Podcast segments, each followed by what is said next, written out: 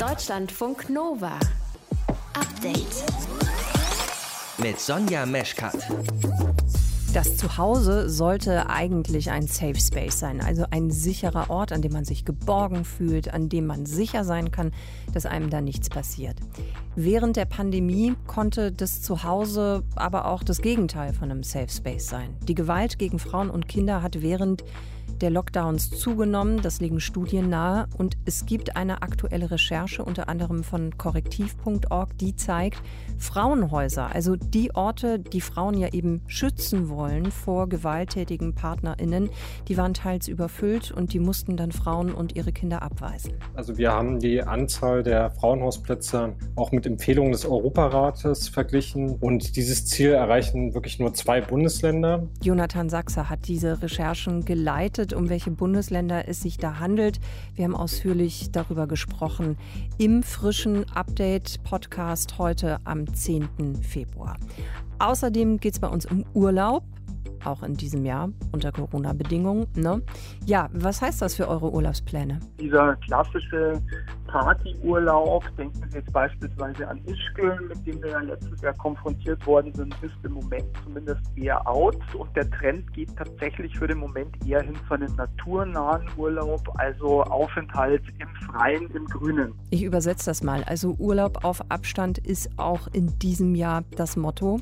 Äh, schöner formuliert hat es natürlich Markus Pillmeier. Das ist der Prof für Tourismus an der Hochschule München, mit dem wir darüber gesprochen haben, wie eben Urlaub auf Abstand funktionieren kann. Das alles in dieser Ausgabe. Ihr hört zu, das ist schön. Deutschlandfunk Nova. Seit acht Wochen sind wir ja in Deutschland im Lockdown. Heute das Bund-Länder-Treffen, um zu besprechen, wie es nach dem 15. Februar weitergehen soll, wo es vielleicht Lockerungen geben kann, wo auch nicht. Das Treffen läuft seit heute Nachmittag, ist natürlich noch nicht zu Ende. Aber ein paar Sachen sind auch diesmal schon vorab bekannt geworden. Den aktuellen Stand für euch hat Panayotis Gavrilis, unser Hauptstadtkorrespondent. Panayotis, Lockdown-Verlängerung bis zum wir wissen es eben nicht so genau, 7. März oder vielleicht auch bis zum 14. März. FriseurInnen können ab dem 1. März wieder arbeiten, Kitas und Schulen wieder zu öffnen, bleibt bei den Ländern. Ist das schon fix und verlässlich? Ja, fix und verlässlich noch nicht, du hast es erwähnt, aber es sieht so wirklich danach aus, dass das ähm, so kommen wird. Ähm, Merkel will aber den Lockdown eigentlich verlängern bis zum 14. März und die Länder sagen auf gar keinen Fall maximal bis zum 7. März.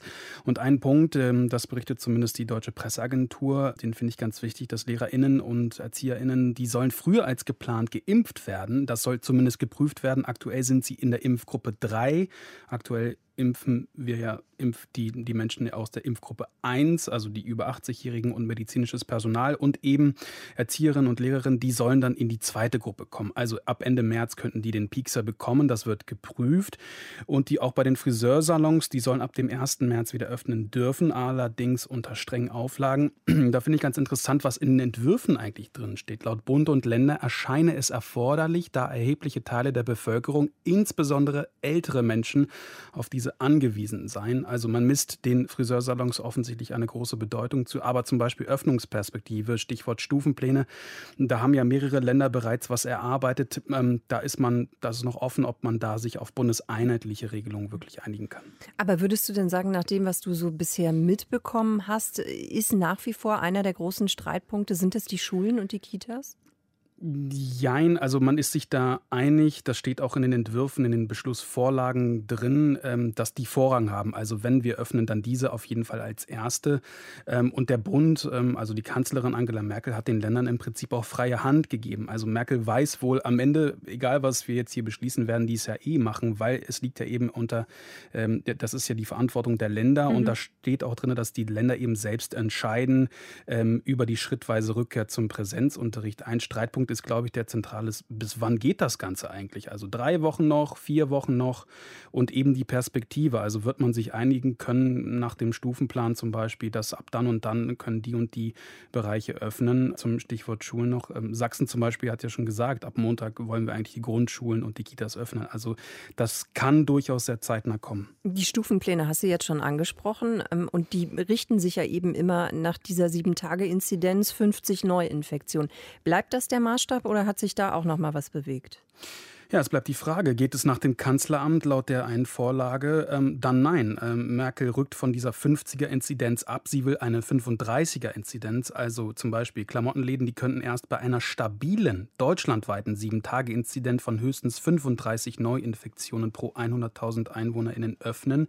Das ist eine sehr strenge Auslegung. Die Länder sagen, äh, oh, nee, Moment, also wir wollen gern bei der 50er-Inzidenz bleiben. Äh, möglichst dann unter 35, das wäre toll, um dann eben Einzelhandel Handel, Kultur und Sport dann wieder zu ermöglichen. Also da ist man sich auch noch, da ist man auch noch am Verhandeln, welche Zahl denn jetzt eigentlich die Orientierungsmarke geben soll. Jetzt wissen wir, es ist Superwahljahr in diesem Jahr. Es gibt auch schon bald die ersten Landtagswahlen, 14. März, Rheinland-Pfalz und Baden-Württemberg. Mm, was ist denn deine Einschätzung in dieser Debatte? Hat sich da mm, ein bisschen auch Wahlkampf wiedergespiegelt mit Corona oder hat man das versucht auszuklammern? Ja, ich glaube, den Ländern, den beiden, die du auch angesprochen hast, denen ist es natürlich äh, bewusst. Und man muss ja sagen, die Zahlen gingen ja runter. Trotzdem wird der Lockdown verlängert, weil man eben Angst hat, das betonen auch viele und vor allem die Kanzlerin, man hat Angst vor der Mutation, vor den Mutationen, muss man ja auch sagen. Und äh, wenn man sich mal diesen Inzidenzwert anguckt, der liegt bundesweit bei 68 und Rheinland-Pfalz und Baden-Württemberg haben beide eine Inzidenz von 57,6. Mhm. Also die erreichen beinahe diese 50er. Und die sagen, ähm, sorry Leute, wir müssen uns nochmal treffen, wir müssen auf jeden jeden Fall, bevor wir Wahlen haben, nochmal diesen Perspektivplan, dieses Stufenmodell müssen wir auf jeden Fall erarbeiten. Und da will man sich eben am 3. März nochmal treffen. Also kurzum, sie wollen Klarheit und ähm, dass das nicht bis, ähm, ja, bis, bis, bis Ewigkeiten hin verlängert wird. Also man will da einfach Klarheit, diese beiden Bundesländer, wo äh, Wahlen anstehen. Aktuelle Infos zum Bund-Länder-Treffen, das nach wie vor läuft. Schön, äh, Corona-konform natürlich auch da per Videoschalte von Panayotis Gavrilis aus unserem Hauptstadtstudio. Und eine gute halbe Stunde nachdem ich mit Panayotis gesprochen habe, kam dann die Meldung, dass der Lockdown verlängert wird und zwar bis zum 7. März. Bund und Länder haben das beschlossen. Die Friseure dürfen am 1. März wieder öffnen. Das ist also so geblieben. Und für die Schulen gibt es keine bundesweit einheitliche Regelung. Deutschlandfunk Nova. Update. Heute wird ja in Berlin darüber entschieden, wie es mit dem Lockdown äh, weitergeht. Genaue Ergebnisse wissen wir noch nicht, werden wir später noch mal darüber sprechen in der Sendung wir könnten dann einen Eindruck bekommen, wie die kommenden Wochen laufen sollen, ja, wenn das dann mal feststeht, wie es weitergehen soll. Aber viele von uns müssen ja hm, vielleicht auch mal so langsam ihr Jahr planen. Ne? Also die KollegInnen wollen vielleicht mal länger frei machen. Ihr selbst wollt ganz bestimmt auch in den Urlaub. Da ist die Frage, was können wir denn überhaupt planen und was empfehlen die ExpertInnen rund um das Thema Urlaub und Corona? Martin Schütz aus dem Nova-Team. Geht das eigentlich zusammen?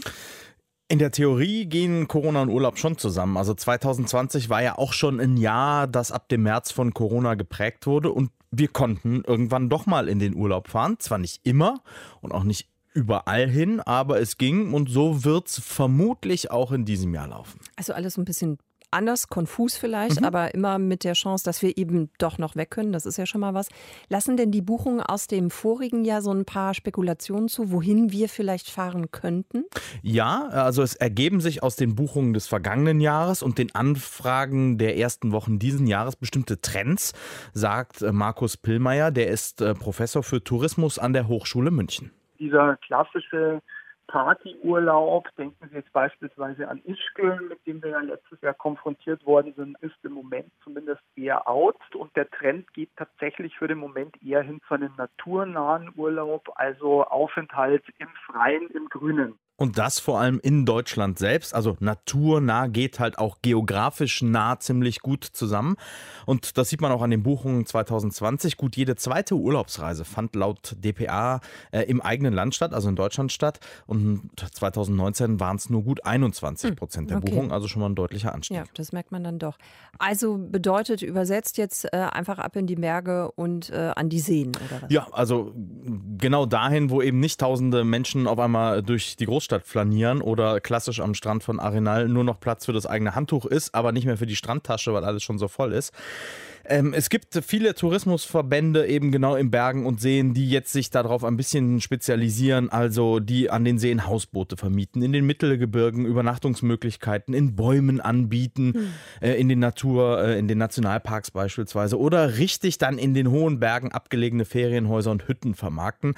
Mittlerweile gibt es Angebote unter dem Label Urlaub mit Abstand, einfach weil das KundInnen gerade wollen. Ah, okay. Also das suggeriert mir dann schon, hey, wenn du das hier buchst, mhm. Bist du halbwegs safe. Okay. Das genau. ist eigentlich ganz clever so als Marketingstrategie. Ne? Absolut. Und äh, Markus Pillmeier hat bei unseren Urlaubsreisen, die wir so im vergangenen Jahr gemacht haben, einen ganz neuen Pragmatismus entdeckt. Also natürlich ist es durchaus in den Fokus gerückt, was sich mit einer Tankfüllung erreichen lässt, weil worauf schauen die Menschen im Moment? Die Menschen schauen in erster Linie auf Sicherheit und Sicherheit heißt jetzt in dem Falle, wie ist das Infektionsgeschehen vor Ort, wie ist die Gesundheitsvorsorgung vor Ort, komme ich unter Umständen tatsächlich wieder schnell nach Hause, wenn sich das Infektionsgeschehen ändern sollte. Also insofern ist es auch nicht verwunderlich, dass beispielsweise in Nachbarländern dann viele von uns Urlaub gemacht haben. Beispielsweise hat die dänische Ferienhausbranche 2020 äh, das Jahr mit den zweitmeisten Übernachtungen überhaupt erlebt. Also nicht nur eben in Deutschland macht man Urlaub, sondern das, was äh, dann grenznah mit einer Tankfüllung zu erreichen ist. Was ist denn mit den Ferienregionen, äh, die wir eben jetzt nicht mit dieser Tankfüllung erreichen können? Ja, so ein klassisches Ziel wäre Spanien. Spanien will mit Impfzertifikaten den Tourismus wiederbeleben. Eben von der stark gebeutelten Pandemie ist es ja sehr stark betroffen, der Tourismus dort. Das schreibt Reuters heute. Also wer geimpft ist, ist dann auch willkommen. Mhm. Aber andere Länder interessiert das überhaupt nicht. Nach Australien dürfen Touris dieses Jahr vermutlich gar nicht einreisen. Also wer dieses Jahr eine Reise plant, der muss vermutlich ziemlich flexibel sein, weil sich die Lage durch die Pandemie schnell wieder drehen kann. Und das spricht dann vieles dafür, dass man Urlaub eher in Deutschland oder Umgebung macht, als dass man plant, weit weg zu fliegen. Flexibel sein und Abstand halten. Also die Tourismusbranche stellt sich schon drauf ein, was so kleine Alternativen sein könnten, wenn man eben innerhalb von Deutschland dann Urlaub machen möchte. Wenn es denn klappt, ja, wir drücken natürlich allen die Daumen. Hat euch Martin Schütz erklärt im Update. Deutschlandfunk Nova. Update. Fett vom Tier und Mondmilch im Gesicht. Kann es etwas Schöneres geben? Keine Ahnung. Es scheint allerdings eine gute Kombi gewesen zu sein für die Haut. In Nordchina hat ein Forschungsteam bei Grabungen eine ca. 2700 Jahre alte Gesichtscreme gefunden aus Tierfett und Mondmilch. Mondmilch, das ist so eine spezielle Art von Puder. Das färbt dann weiß. Beauty-Produkte also schon vor mehreren tausend Jahren angesagt gewesen. Und was sagt uns das? Na, unter anderem, dass Schönheit und die Pflege der Schönheit schon sehr, sehr lange eine Rolle spielen im Leben von uns Menschen. Nur, warum ist es wichtig für uns? Und was haben wir eigentlich davon, schön zu sein? Spieglein, Spieglein an der Wand. Wer ist die Schönste im ganzen Land? Schon von klein auf lernen wir in Märchen, Geschichten und Netflix-Serien, Schönheit ist eine wertvolle Ressource. Und Schönheit ist ein Wettkampf. Schwieglein, Schwieglein an der Wand. Wer ist die Schönste im ganzen Land? Ihr seid die Schönste im ganzen Land. Ja, das ist so. Und das fängt auch mit den frühesten Geschichten über Schönheit schon an. Mein Name ist Thomas Macho. Ich war von 1993 bis 2016 Professor für Kulturgeschichte an der Humboldt-Universität Berlin und leite gegenwärtig das Internationale Forschungszentrum Kulturwissenschaften in Wien. Thomas Macho sagt in der ersten Version von Schneewittchen von Johann August Museus, die 30 Jahre vor der Abschrift der Gebrüder Grimm entstanden ist, da ging es gar nicht so um den Generationskonflikt der Stiefmutter und Schneewittchen. Da steht nämlich die böse Stiefmutter vor dem Spiegel und fragt Spieglein, Spieglein an der Wand, wer ist der schönste Mann in Brabant? Und daraufhin zeigt ihr der Spiegel natürlich den schönsten Mann. Also niemand, auch kein Mann ist ausgenommen von dem Schönheitswahn und dem Wunsch nach Optimierung, damals wie heute. Schön und gut. Doch was ist eigentlich diese Schönheit? Der wir alle hinterherlaufen. Es gibt zwei Arten, Schönheit zu begreifen, und die stehen im Konflikt zueinander, sagt Thomas Macho. Die erste ist die Idee von Schönheit als Regelkonformität. Das heißt, man hat ein symmetrisches Gesicht, es entspricht sozusagen diesen Richtlinien, die die Evolutionspsychologen dann auch gerne an Gesichtern ablesen. Das heißt, Augenabstand und die Symmetrie des Gesichts ist eben gut gegeben. Normschönheit, wenn man so will. Auf der anderen Seite gibt es aber auch noch ein Schönheitsideal, das auf Einzigartigkeit setzt. Das heißt, gerade die kleine Differenz, den kleinen Unterschied. Und das ist auch etwas, was es schon sehr lang gibt. Also der gezielt angebrachte künstliche Leberfleck auf der Wange oder irgendeine feine Differenz, die andere so nicht haben. Ichiban, Lipstick for Men. Das Geheimnis liegt darin, eine Balance zwischen diesen beiden zu finden. Und es ist eine Gratwanderung, die mitunter schmerzhaft sein kann. Wer schön sein will, muss leiden. Den Spruch gibt es bei uns seit etwas über 150 Jahren. Aber das Credo, das gilt seit Anbeginn der Menschheit. Wir quetschen, schnüren, wickeln, schnippeln, schminken und trainieren, seit es uns gibt. Schon bei Plato bildete das Schöne und das Gute eine Einheit. In der Evolutionspsychologie heißt das What's beautiful is good. Die These ist, dass normschöne Menschen von ihrer Schönheit profitieren, indem implizit angenommen wird, dass sie auch gut sind. Also im Sinne von nicht böse oder auch ungefährlich, aber auch im Sinne von kompetent. Unumstritten ist die These nicht. Weil das Schöne eben immer auch rasch mit dem Teufel assoziiert wurde und umgekehrt wiederum noch in der Spätantike Geschichten vom hässlichen Sokrates oder auch vom hässlichen Christus zirkulierten. Da hat man dann gerade den Wert des Menschen daran bemessen, dass er nicht so schön aussieht. Hm, aber Hässlichkeit gleich Kompetenz, das gilt wohl nur für Männer. Nehmen wir mal das Beispiel Hexenverfolgung. Sowohl Schönheit konnte mit dem Teufel assoziiert werden, als auch Hässlichkeit, weswegen Hexendarstellungen entweder von betörender Sexiness sind oder aber haarige Warzen auf der Nase haben. Die Frau konnte da nur verlieren. Lokismus, also die Diskriminierung von Menschen, die unseren gesellschaftlichen Ansprüchen nicht entsprechen, ist allgegenwärtig, sagt Thomas Macho. Wir werden damit leben müssen, aber man kann vielleicht so ein bisschen eine ironische Beziehung auch zu diesem Phänomen einzunehmen üben, die einfach dann darauf hinausläuft, dass man sich nicht allem unterwirft, was einem zum Beispiel in der Werbung als nützlich und schön und hilfreich für die Steigerung eigener Schönheit oder Alterslosigkeit empfohlen wird. Also lieber nicht in jeden sauren Apfel beißen. A wishing apple? Yes. One bite and all your dreams will come true. Now, make a wish and take a bite. Und apropos Apfel. Disneys Schneewittchen wurde nach der US-Schauspielerin Hedy Lamar modelliert, die nicht nur als die schönste Frau der Welt galt, sondern auch eine der innovativsten Wissenschaftlerinnen ihrer Zeit war. Doch das wusste damals kaum ein Mensch, denn ihre Schönheit war einfach blendend. Warum wir schön sein wollen, unsere Nova-Reporterin Rebecca Endler mit ein paar Antworten. Deutschlandfunk Nova. Update. Möglichst wenig Menschen treffen, zu Hause bleiben, daran sollen wir uns ja gerade alle halten. Für Menschen, die mit einem gewalttätigen Partner oder mit einer Partnerin zusammenleben, ist der Corona-Lockdown was das angeht, eine extrem belastende Zeit, noch belastender als sonst schon. Es gibt Studien, die nahelegen, dass die Gewalt gegen Frauen und Kinder während der Lockdown-Phasen zugenommen hat. Hilfe für die Betroffenen soll es ja eigentlich geben in Frauenhäusern. Nur die sind massiv überlastet. Das ergibt eine Recherche von Korrektiv.lokal, BuzzFeed News und Lokalmedien. Die haben sich alle Frauenhäuser in insgesamt fünf Bundesländern angeschaut und per Datenanalyse herausgefunden, dass in einigen Regionen Hunderte bis Tausend Plätze fehlen für Frauen und Kinder. Über die Ergebnisse konnte ich sprechen mit Jonathan Sachse, der hat das Rechercheteam geleitet. Jonathan, in welchen Bundesländern ist die Situation denn besonders schwierig? Also ganz grundsätzlich sieht es bundesweit nicht gut aus, muss man sagen. Also wir haben die Anzahl der Frauenhausplätze auch mit Empfehlungen des Europarates verglichen. Die sagen aus, dass ja einen Frauenhausplatz sollte es eigentlich so auf 7500 ähm, Einwohner geben. Und dieses Ziel erreichen wirklich nur zwei Bundesländer. Ich nehme als Negativbeispiel Hessen besonders. Hier waren jetzt in den letzten drei Monaten an elf Tagen sogar alle Frauenhäuser in Hessen ähm, belegt, darunter auch die Weihnachtsfeiertage. Das mhm. zeigt vielleicht, wie groß die Notlage mhm. teilweise war. Hessen sagst du, wo sieht es denn besser aus? Wo läuft das insgesamt etwas, na, entspannter möchte ich nicht sagen, aber wo sieht es besser aus? Also folgt man unseren Berechnungen, erreichen eigentlich nur die ähm, Stadtstaaten Bremen und Berlin das Ziel. Dazu muss man aber ergänzen, dass wir den ganzen Platzmangel noch sehr konservativ berechnet haben. Also es gibt die Frauenhaus-Dachverbände, die ähm, sagen, es fehlen 14.000 fehlende Plätze. Nach unseren Berechnungen waren es jetzt erstmal 4.000 fehlende, das ist auch schon eine Menge. Mhm. Aber ähm, es gibt noch kritischere Bewertungen als die, die wir angestellt haben. Mhm.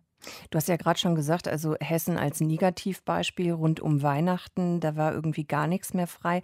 Was heißt das denn für die Frauen und die Kinder, die sich ja eben an diese Frauenhäuser wenden, weil sie sich vor Gewalt schützen wollen? Also mir ist an der Stelle wichtig zu sagen, dass wir von den Mitarbeiterinnen in den Frauenhäusern, mit denen haben wir wirklich viel gesprochen, immer gehört haben, wenn es eine akute Notlage gibt, dann probieren die wirklich alles Mögliche, um irgendwo noch Plätze zu schaffen. Das, das nur vorneweg. Mhm. Aber was wir auch erfahren haben, ist, dass sie oft gar nicht wissen, ob eine Betroffene wirklich woanders untergekommen ist, äh, wenn sie zum Beispiel eine Telefonnummer weitergeben.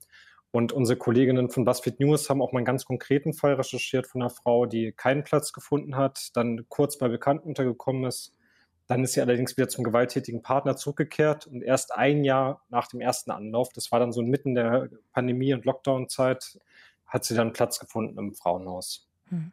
Also die machen alles möglich, aber manchmal kommt es dann auch einfach zu den Situationen, dass die Frauenhäuser doch dann auch sagen müssen, es tut uns wahnsinnig leid, aber wir können sie im Moment nicht aufnehmen, wir sind so voll, es geht gerade nichts. Ja, genau. Also das ist von Bundesland zu Bundesland die Koordination noch mal ein bisschen unterschiedlich, aber man muss sich so vorstellen, dass in Hessen zum Beispiel die, die Frauen auf einer Karte sehen können, welche Frauenhäuser sind gerade frei und da können sie konkret auch die Nummern wählen.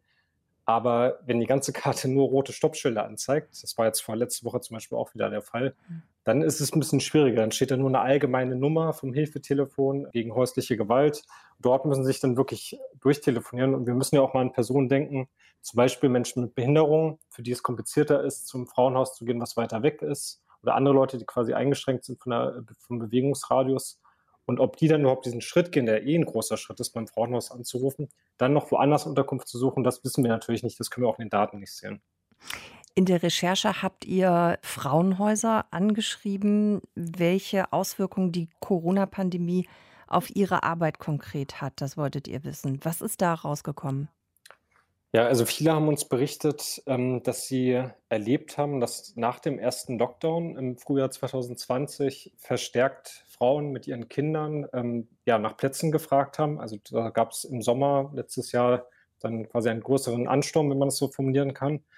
Und deren Theorie war oft, na, das war für die dann leichter nach dem Lockdown ähm, den Haushalt auch zu verlassen, also mhm. zum Beispiel die Kinder vom Kindergarten mitzunehmen oder von der Schule, als wenn alle sozusagen die ganze Zeit äh, unter einem Dach leben.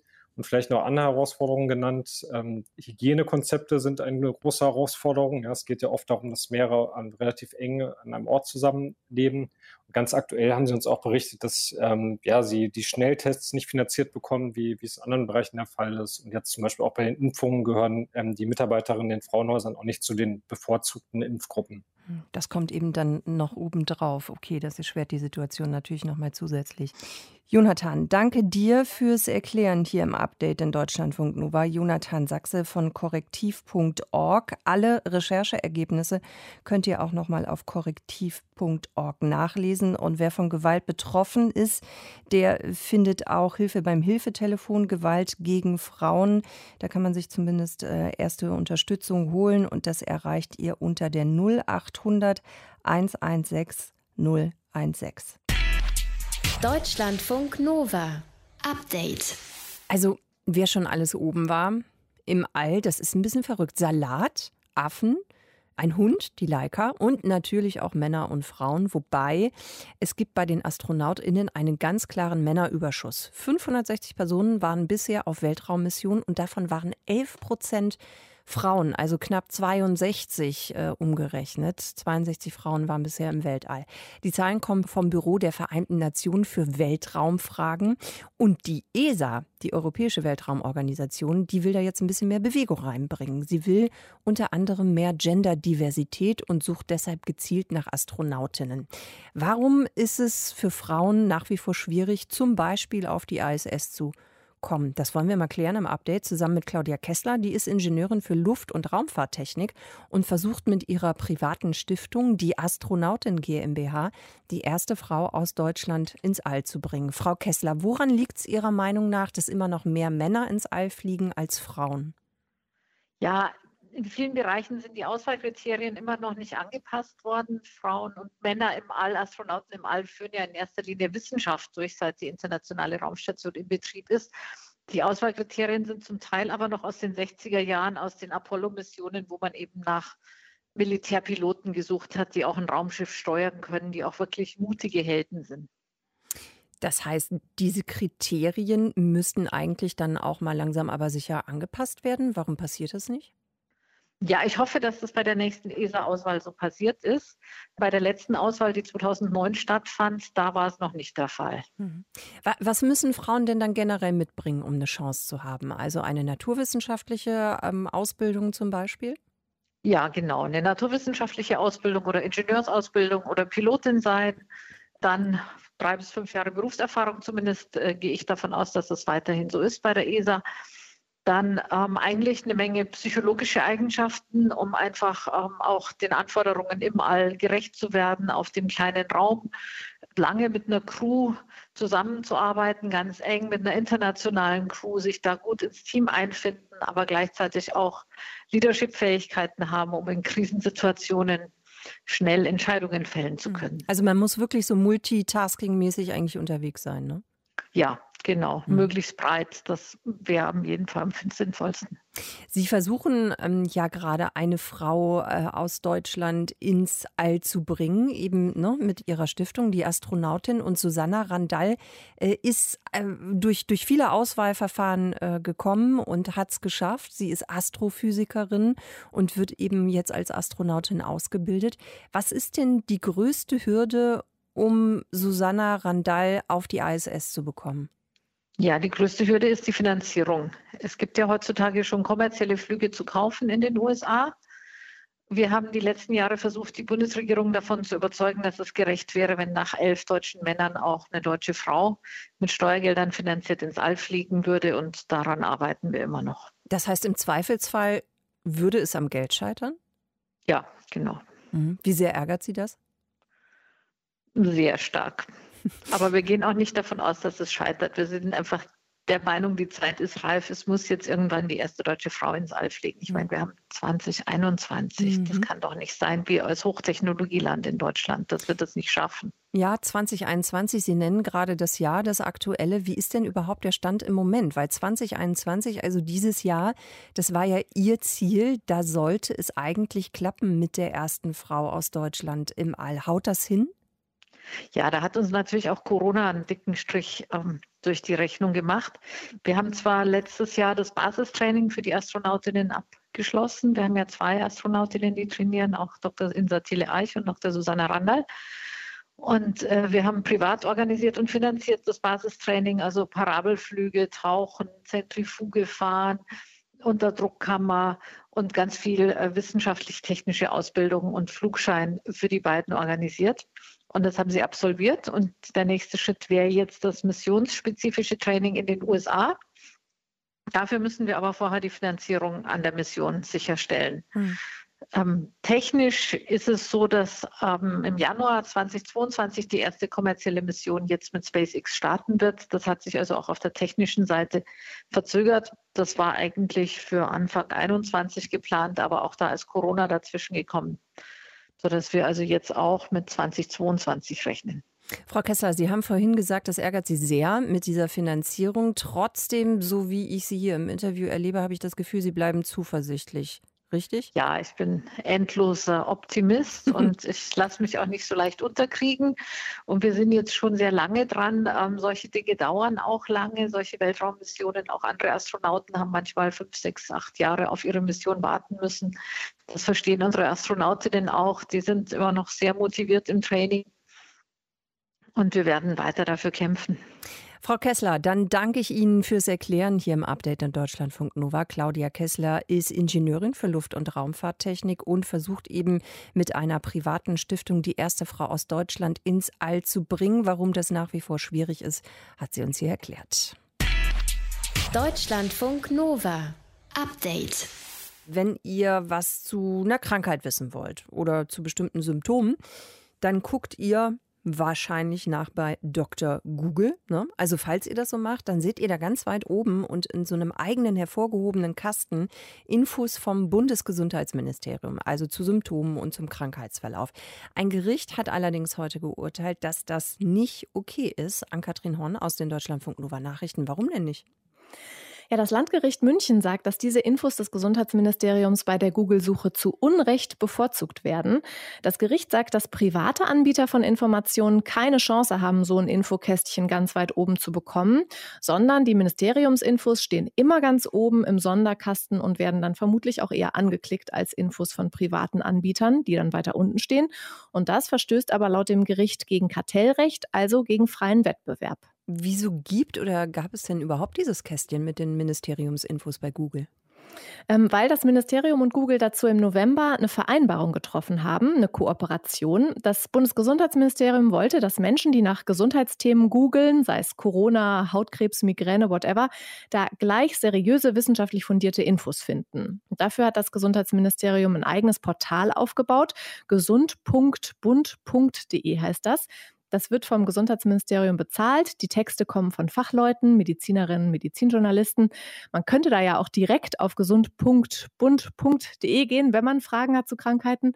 Aber ich unterstelle mal, dass das nicht so viele äh, Menschen sich diesen Namen merken können und doch bei Google suchen, wenn sie irgendwas wissen wollen.